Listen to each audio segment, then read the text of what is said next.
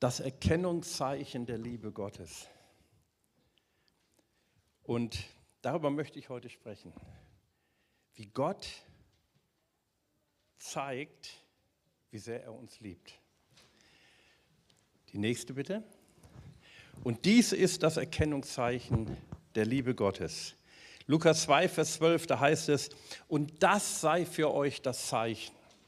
Doppelpunkt. Jetzt kommt das Zeichen. Ihr werdet ein Kind finden, in Windeln gewickelt, gewickelt und in der Krippe liegend. Das sei das Zeichen. Für uns ist das klar.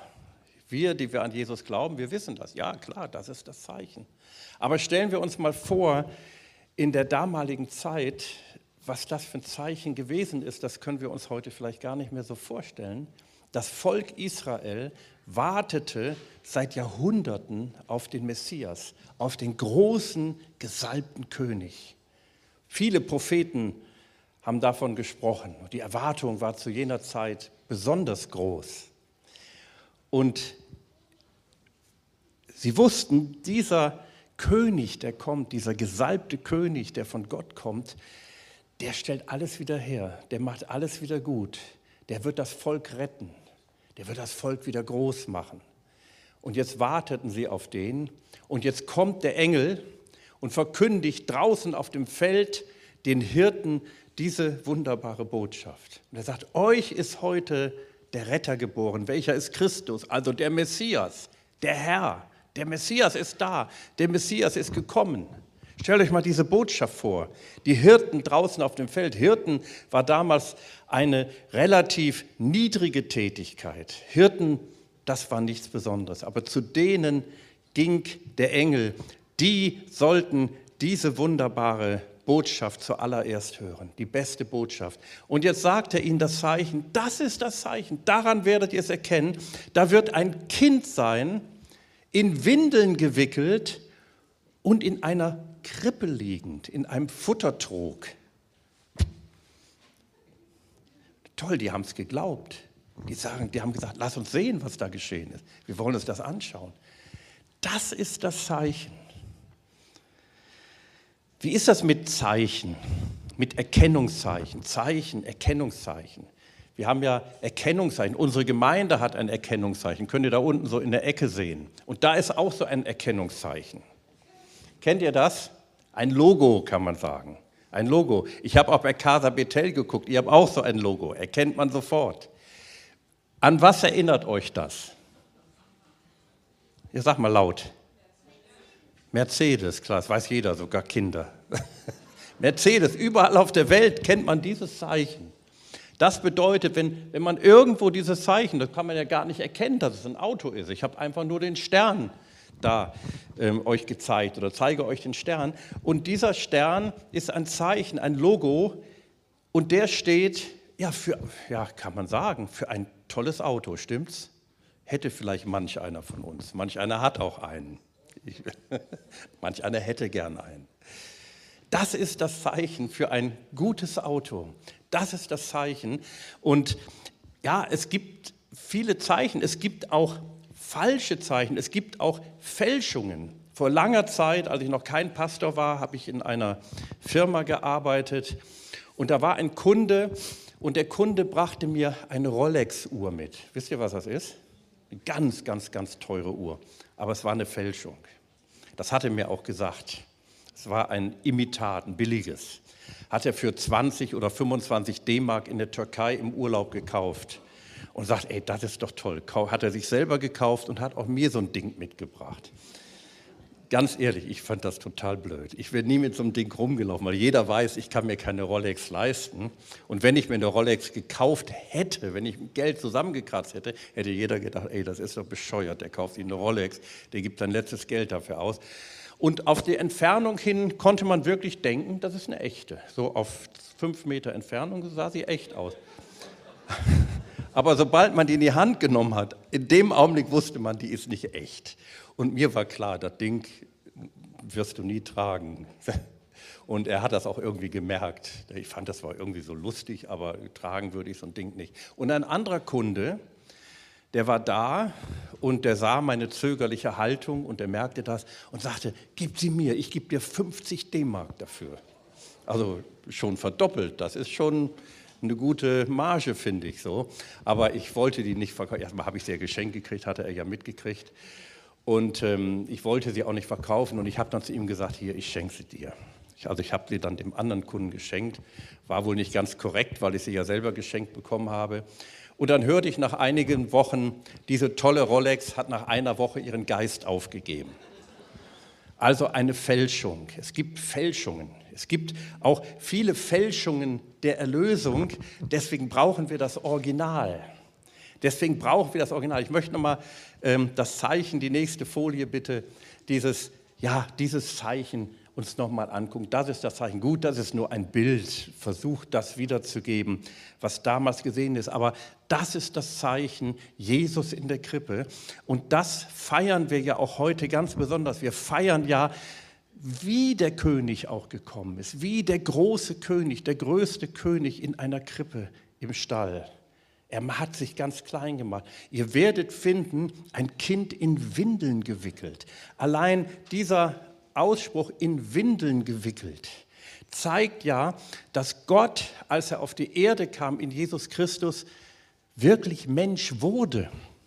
Er sah nicht nur aus wie ein Mensch. Wir lesen in der Bibel manchmal von Engelerscheinungen, die sahen aus wie Menschen, die kamen in Gestalt von Menschen, aber Jesus kam nicht in Gestalt eines Menschen, er kam als Mensch. Und das erkennt man darin, dass da steht, in Windeln gewickelt. Er wurde ein richtiges Baby. Und wie alle unsere Babys hat er auch das gemacht, was unsere Babys machen, was wir manchmal nicht so schön finden. Und deswegen war er in Windeln gewickelt. Aber stellt euch vor, und lag in einer Futter, Futterkrippe, dies war das Markenzeichen des großen Königs. Das war sein Markenzeichen. Das war das Markenzeichen des Königs, der von Gott gekommen ist. Er lag in einer Krippe. Er war in Windeln gewickelt. Er hat sich vollständig uns gleich gemacht. Er kam nicht so von oben herab und hat gesagt, so und so müsst ihr es machen, sondern er wurde so wie wir. Er wurde so wie wir. Und das ist so etwas Herrliches und das feiern wir heute. Kann man das feiern? Ja, das muss man sogar feiern. Das muss man feiern. Nach menschlichen Absichten hätte Gott seine Absichten mit Pauken und Trompeten am Hof des Königs, also des damaligen Königs, ankündigen müssen. Mit, wirklich mit viel Pomp. Wir lesen auch von einem anderen großen König in der Bibel, von einem König, König von Babylon, König Nebukadnezar zu einer anderen Zeit. Der hat ein großes Standbild von sich angefertigt. Und alles Volk musste zu bestimmten Zeiten sich vor diesem Standbild niederwerfen und das Bild anbeten. So sind andere Könige. Gerade die Könige in der antiken Welt. Aber auch heutzutage gibt es auch sowas. In Nordkorea zum Beispiel, da wurde zu Ehren von Kim Il-sung 1997 ein neuer Kalender eingeführt. Die haben eine andere Zeitzählung nach ihrem König oder Herrscher. Es gibt ein Monument in Pyongyang in Nordkorea und da ist der Staatsgründer und sein Sohn in Überlebensgröße stehen sie und jeder Besucher, auch die Touristen, müssen sich verbeugen und Blumen niederwerfen vor diesen Königen. Er merkte, wie anders unser Gott ist, wie anders unser Gott ist. Aber wir sehen auch den König, der auf ewig König sein wird. Als der Engel zu Maria kam und Maria die Botschaft brachte, da sagte, sagte Maria, er wird über das Haus David herrschen in Ewigkeit und sein Reich wird kein Ende haben. Also die Botschaft ist auch die, und das müssen wir auch sehen, dieser König als Baby gekommen ist nicht immer Baby geblieben. Er ist der König aller Könige. Und so wie wir es da sehen, natürlich ist es nur ein Bild einer Abbildung. Wir lesen das in Offenbarung 19 zum Beispiel. So wird der König einmal wiederkommen, vielleicht schon bald. mit großer Macht und Herrlichkeit. Sein Reich wird kein Ende haben. Und dann wird alle Welt erkennen, er ist der König aller Könige, ist der Herr aller Herren. Aber wir dürfen heute diesen König so feiern, wie er damals gekommen ist. Der Name Jesus ist der Name, der über allen Ängsten, über allen Nöten, heute gibt es auch Nöte und Ängste, stimmt's? Keiner sage mir, ich habe nie Angst. Also ich habe manchmal Angst. Mir wird manchmal komisch, wenn ich gewisse Dinge zur Kenntnis nehme. Aber ich weiß, da gibt es einen König, der König aller Könige. Das ist derselbe, der damals im Stall zur Welt kam. Der steht über allen Ängsten. Der ist noch größer. Und der spricht mir zu immer wieder und er sagt, du musst keine Angst haben. Warum nicht? Weil ich da bin. Ich bin größer als alles. Was kann mir denn passieren? Über jeder Angst, über allen Nöten, über allen Problemen, auch über allen Defiziten, auch über meinen Defiziten steht er. Das ist der, von dem die Bibel sagt, der wird alles gut machen, wenn wir an ihn glauben, wenn wir an ihn glauben. Noch einmal die nächste, nochmal zurück, weil ich bin so fasziniert von diesem Bild oder von dieser Aussage oder von dieser Wahrheit. Das sei für euch das Zeichen. Ihr werdet ein Kind finden, in Windeln gewickelt und in einer Krippe liegend. Er kam, der Höchste über allen. Das müssen wir uns mal vorstellen, der absolut Höchste. Darüber gibt es nichts mehr. Kam in einem Viehstall zur Welt, neben Schafen und Rindern. Das war nicht die Idylle, wie wir sie auf Bildern hier zum Beispiel sehen. Also ist ein schönes Bild, ist nett, aber es ist so schön, so gemütlich, ist so eine Idylle. Das Schäfchen guckt so hoch und es ist so schön. Ich, ich glaube, ich war ja nicht dabei, aber ich glaube, es war gar nicht so schön, so äußerlich schön. Es war schön, es ist heute noch schön. Aber diese idyllische Schönheit, die war nicht da. Da stank es nach Kuhmist, nach Urin. Statt einer Hebamme und steriler Behandlung wurde er nach seiner Geburt in diesen altgedienten Futterkrog Trog gelegt. Aber was für ein wunderbares Zeichen. Das ist nicht die Sprache, ich sage es nochmal, das ist nicht die Sprache von Glanz, Ruhm und Macht. Die hätte er auch sprechen können, die hat er aber nicht gesprochen. In der Bibel steht an einer anderen Stelle, er entäußerte sich selbst, er wurde ein Mensch. Das ist die Sprache von Demut, Erniedrigung und Liebe. Auch zu den Niedrigen dieser Welt. Darum gingen die Engel zu den Hirten auf dem Feld. Sie gingen nicht zum Königshof, sie gingen zu den Hirten. Sie sollten diese herrliche Botschaft zuerst hören. Und so ist es auch heute noch. Jesus stellt sich auch zu den Niedrigen. Wir sehen das in der Bibel. Jesus ging zum Beispiel, wir lesen das in Johannes 4, Vers 26, zu einer Hure nach Samaria. Kein anderer ging dahin. Er ging dahin und redete zu ihr über das Wasser des Lebens, über das lebendige Wasser. Er ging zu einer Ehebrecherin, die gesteinigt werden sollte. Er vergab ihr alle Sünden und rettete ihr das Leben.